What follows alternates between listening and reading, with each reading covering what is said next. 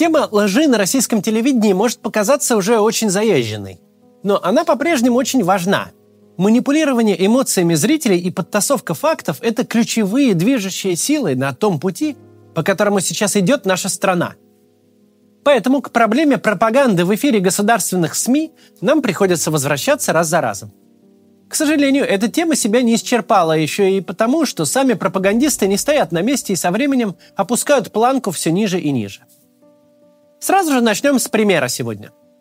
Посмотрим, как на канале «Россия-1» представили один очень-очень старый французский фильм, снятый аж за 27 лет до рождения британской королевы Елизаветы II. Посмотрите. Этот фильм называется «Анамитские дети собирают сопеки у пагоды». Мы находимся в самом сердце Вьетнама, в те годы входившего в состав французского Индокитая как протекторат Аннам – это назидательная картина. Супруга и дочь местного генерал-губернатора раздают детям монетки с дырками. Дамы в белом, дети в черном. Дамы возвышаются над землей, дети ползают на карачках. В наши дни эти кадры – яркая иллюстрация колониализма. Африканцы заявляют, что не станут оплакивать смерть Елизаветы, потому что для них это напоминание об угнетении и о рабстве. Для понимания, что из себя представляла Елизавета. На кадрах королева в молодости. Вот так она кормила детей из числа порабощенных народов Африки. Посмотрите на эту доброту, словно бы животные в зоопарке. Но и данное видео олицетворяет собой отношение Запада и англосаксов, в частности, ко всем в этом мире, кроме, разумеется, самих же себя. В первом фрагменте фильм Габриэла Веера, и снят он не в Африке, а в Юго-Восточной Азии.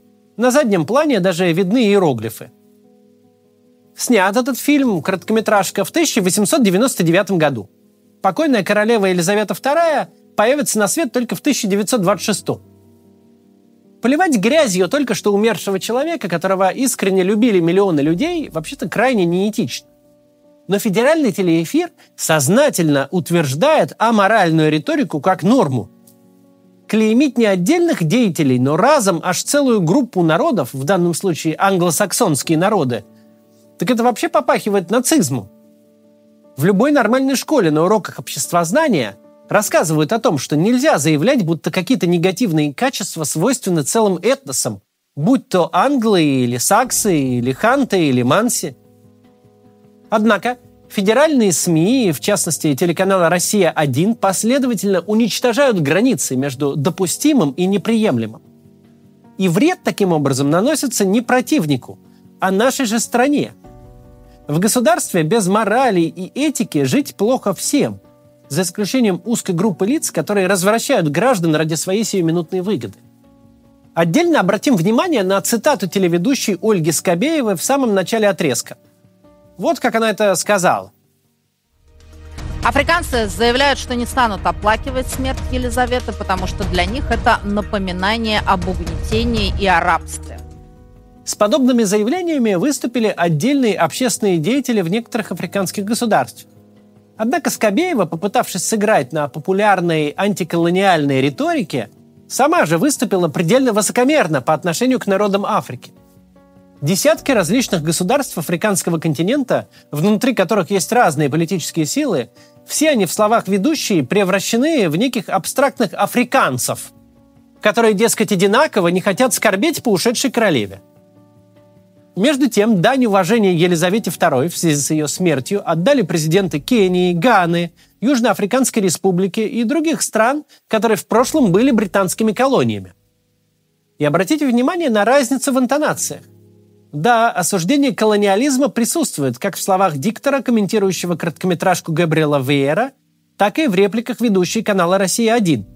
Но в одном случае интонация спокойная и назидательная, а в другом взвинченная и агрессивная. В одном случае зрителю предлагают осмыслить увиденное, а в другом – отдаться чувству ненависти. Телепрограмма со Скобеевой называется «60 минут». Мы же разобрали лишь 40-секундный отрывок из нее – и речь, подчеркну, о государственном всероссийском телеканале, который задает стандарты дискуссии для нашей страны. И получается, что в России теперь можно все то, от чего принято отучать детей еще в детском саду. Лгать, глумиться над умершим человеком, натравливать одних людей на других и делать обобщение насчет целых групп народов, будь то англосаксонские или африканские. Сейчас поговорим о двух других подлогах российских СМИ, но уже после рекламы. Вы замечали, как много вокруг новостей про айтишников? IT-специалисты уехали, IT-специалисты приехали. Даже появляется ощущение, что помимо профессии тестировщика, программиста, дата-аналитика и других удаленных специальностей, которым можно достаточно быстро обучиться и зарабатывать сопоставимые суммы, не существует. Однако это не так. Есть, например, профессия бизнес-аналитик. Это человек, который следит за тем, как развивается бизнес и предлагает решения по оптимизации процессов. В IT-компаниях такой специалист является таким э, переводчиком между разработчиками и бизнесом. Однако работают бизнес-аналитики не только в IT. Специальность востребованная. Вакансии на HeadHunter больше 5000, а зарплаты начинаются от 70 тысяч рублей. Это на старте, без опыта. Потом при желании можно дойти и до 300 тысяч. Обучиться профессии бизнес-аналитика всего за 6 месяцев вы можете в онлайн-университете Академия Эдисон – вас ждет 173 практических урока от преподавателей-практиков с опытом более 10 лет. Домашние задания, реальные кейсы из работы бизнес-аналитика. Актуальная программа, основанная на требованиях компаний-гигантов, таких как MVideo, PIC и Озон. Вы научитесь пользоваться SQL и другими программами, узнаете, как управлять проектами и документацией. А за высокую активность в обучении получите личные рекомендации экспертов. Обучаться можете в удобном вам темпе. Доступ к материалам сохранится навсегда, в том числе и к последующим обновлениям курса. Академия Эдисон гарантирует ваше трудоустройство. Вы получите не только э, диплом и необходимые навыки, но и рекомендации по поиску работы, прохождению собеседования и составлению резюме. Резюме Академия Эдисон разошлет в компании партнеры, а если вы не найдете работу, вам вернут деньги за обучение – Переходите по ссылке в описании или воспользуйтесь вот этим QR-кодом и записывайтесь на курс. А по промокоду КАЦ вы получите скидку в 60% и еще и личную консультацию с экспертом в подарок.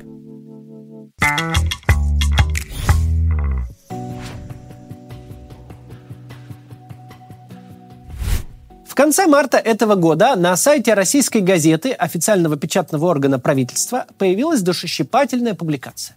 Цитирую заголовок. Боец ВСУ обстрелял мать с ребенком в машине за разговор на русском языке. Такой же сюжет вышел и на уже упомянутом ранее федеральном телеканале «Россия». Посмотрим фрагмент видеозаписи, а потом постараемся разобраться, инсценировка ли это, и если да, то на каких струнах души она стремится сыграть. Так, слухай мене. Мустафаєва Аїда Сапферовна. Так, Ще раз да, я побачу тебе на цій дорозі. да, это... Ще раз, сволота. Ти Не будеш на ру- разговаривайте, пожалуйста, со мной. Слухай мене. По-перше, розмовляй зі мною державною мовою, Не свиня. кричите, пожалуйста. Свиня, свинячою Не мовою зі мною не разговаривайте, не сравнивайте розмовляй. меня, пожалуйста, с этим Ти що, животным. тупа? Я не подивлюся. Я зараз не подивлюся на Нет, не дитину. разговаривайте, пожалуйста, не, не Ти, нужно мразо- ничего ти делать. тупа? Нет, я не тупая, не нужно. Что вы делаете? Муж молодой. Что вы делаете?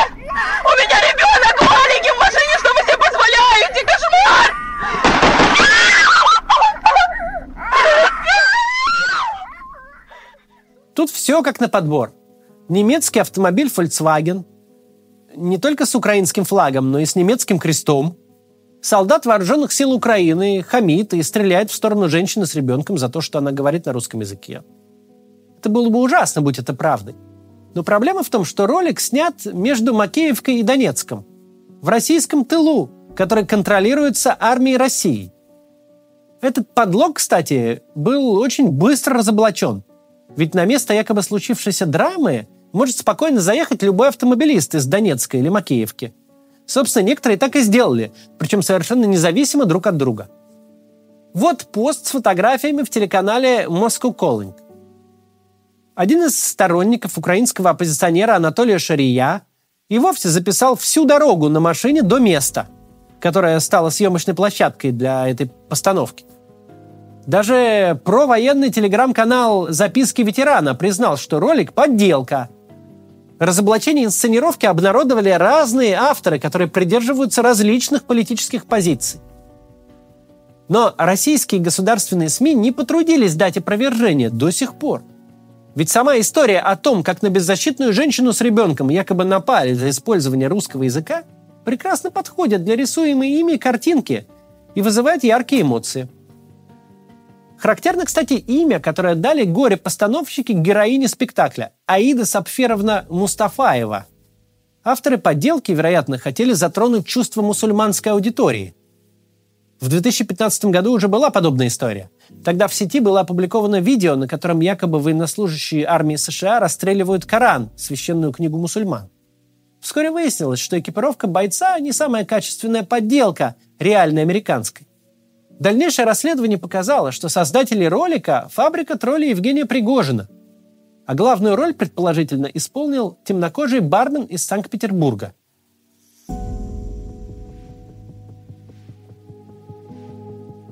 конце апреля этого года российское телевидение так и не удосужилось рассказать о российском ракетном ударе по Умане. Одна из крылатых ракет попала в жилую девятиэтажку, полностью уничтожив 27 квартир. Не менее 23 человек погибли, из них шестеро – дети. О том, что сотворила одна из высокоточных ракет в городе Умань, телевизионщики умолчали. Однако кадры из этого города они включили в новости на федеральном телевидении. Вот таким вот правда Украинские боевики сегодня ночью вновь обстреляли территорию Донбасса. Под огонь попали Никольская, Яковлевка и Ясиноватая. По ним пролетело свыше 20 снарядов.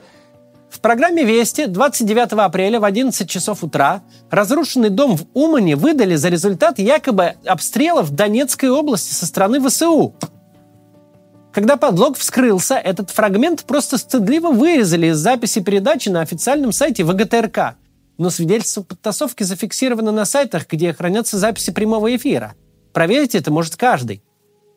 Раньше, в довоенные годы, российские федеральные телеканалы постоянно показывали то, что можно назвать полуправдой. После каждой артиллерийской перестрелки между ВСУ и силами самопровозглашенной ДНР демонстрировались прилеты только по территории контролируемой ДНР. И никогда по российскому телевидению не показывали прилеты по городам подконтрольным киевскому правительству. Тем самым создавалось впечатление, что речь не об обоюдной перестрелке, а об односторонних ударах. Дескать, ВСУ бьют артиллерией просто так, потому что они злодеи и нацисты.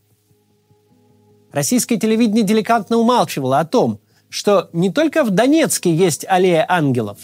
В нескольких городах Украины возникли свои дни памяти жертв артиллерийских обстрелов со стороны так называемой народной милиции ДНР. К примеру, в Бахмуте на траурные митинги горожане шли с гвоздиками каждый год 13 февраля. Эти вот снимки с митинга «Реквиема» сделаны в 2017 году. 24 января 2015 года силы ДНР нанесли по Мариуполю чудовищный удар градами. Погиб 31 человек, пострадали 117. С тех пор в Мариуполе тоже проходили ежегодные траурные мероприятия. Но дни поминовения погибших мирных граждан ни в Бахмуте, ни в Мариуполе, ни в Авдеевке российское телевидение никогда не показывало. Все восемь лет до начала полномасштабного вторжения в Украину до демонстрации на телеэкране доходили только удобные и тщательно отобранные факты. Но после 24 февраля мы увидели совсем иную степень цинизма. Взяли кадры последствий своего же ракетного обстрела Умани и выдали их за действия ВСУ в Донецкой области. В свое время подобное практиковали в Сирии и боевики исламского государства. Они брали кадры из Йемена, где идет гражданская война, и выдавали погибших граждан за жертв российской авиации. Теперь ему подобляется Россия, а точнее телеканал «Россия-1».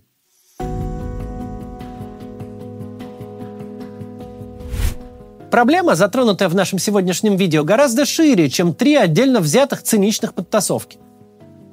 Ужасно не только ложь сама по себе – но и то, что в сегодняшней России она безальтернативна. Все федеральные телевизионные каналы находятся или в собственности, или под прямым контролем государств. Нет конкуренции идей, свободного обмена мнениями. Дискуссия, даже там, где она вроде бы есть, загнана в жесткие рамки, выйти за которые не позволяет государственная цензура. Но без конкуренции идей невозможно развитие никакой отрасли человеческой деятельности. Физикам необходимо выдвигать разные теории. Врачам спорить между собой на научных конференциях и на страницах профессиональных медицинских журналов. Истина рождается в спорах и дискуссиях. Где разрешена только одна точка зрения, или пускай даже несколько точек зрения, но строго в границах единственно допустимой позиции, там огромна вероятность ошибки. Как добросовестный, так и злонамеренный. Без возможности ее оспорить, целая страна может очень долго двигаться по ошибочному пути. И зайти страна может очень далеко, довести саму себя до катастрофы. А если единственными проводниками выступают люди, которые цинично лгут, если таким лжецам нет никакой альтернативы, то катастрофа и вовсе неизбежна. Проблема наглого и циничного вранья решается довольно просто. Пошаговая инструкция прописана в нашей Конституции – там написано, каждому гарантируется свобода мысли и слова. Не допускаются пропаганда или агитация, возбуждающие ненависть и вражду. Гарантируется свобода массовой информации. Цензура запрещена. Безусловно, государство имеет право создавать собственные СМИ. Только оно не имеет права затыкать рты всем остальным, карать за альтернативное мнение или даже за сомнения в так называемой официальной позиции. А ровно так написано в моем обвинительном заключении, которое недавно поступило в Басманный суд, что мой ролик и моя позиция противоречат официальной позиции Министерства обороны. При любой власти в России будут существовать какие-то государственные телеканалы, газеты и радиостанции. Они нужны, чтобы органы власти могли централизованно оповещать граждан о важных событиях, доступно объяснять замысел новой реформы, демонстрировать обращение. Но никакой монополии на информацию у государственных СМИ быть не должно. Равно как не должно быть преференций, при которых частные медиа не могут конкурировать с государственными на равных. Каждый телеведущий должен знать, даже если он даст в эфир какую-то полуправду, на другом канале обязательно расскажет все то, о чем он умолчал. Не обязательно из благих побуждений. Хотя российское гражданское общество демонстрирует потрясающие примеры честной журналистики на грани самопожертвования прямо сейчас. Но в нормальной ситуации мотивом может быть обычный коммерческий интерес. Зритель охотнее переключится на канал, где новости не отфильтрованы, а взгляд на события шире, где критикуют тех, кто говорит полуправду или неправду. Если же кто-то позволит себе лгать телезрителю напрямую, то конкуренты сожрут его еще до того, как успеют среагировать надзорные органы. Возможно, вам такая картина покажется слишком идеалистичной. Ведь даже в развитых демократических странах средства массовой информации могут иногда гнать пургу. Не всегда срабатывают предохранители в виде равной конкуренции между телеканалами, газетами и радиостанциями. Бывает и всякое. Но никакая система не идеальна. Не надо поддаваться на распространенную уловку, мол, раз идеала достигнуть невозможно, так и не надо к нему стремиться. Эту уловку постоянно используют противники свободы слова, демократии и прав человека. В действительности стремиться к идеалу необходимо. Не чтобы его достичь, но чтобы определить направление, в котором мы с вами будем вытягивать нашу страну из трясины саморазрушения. Это нужно будет нам делать. До завтра.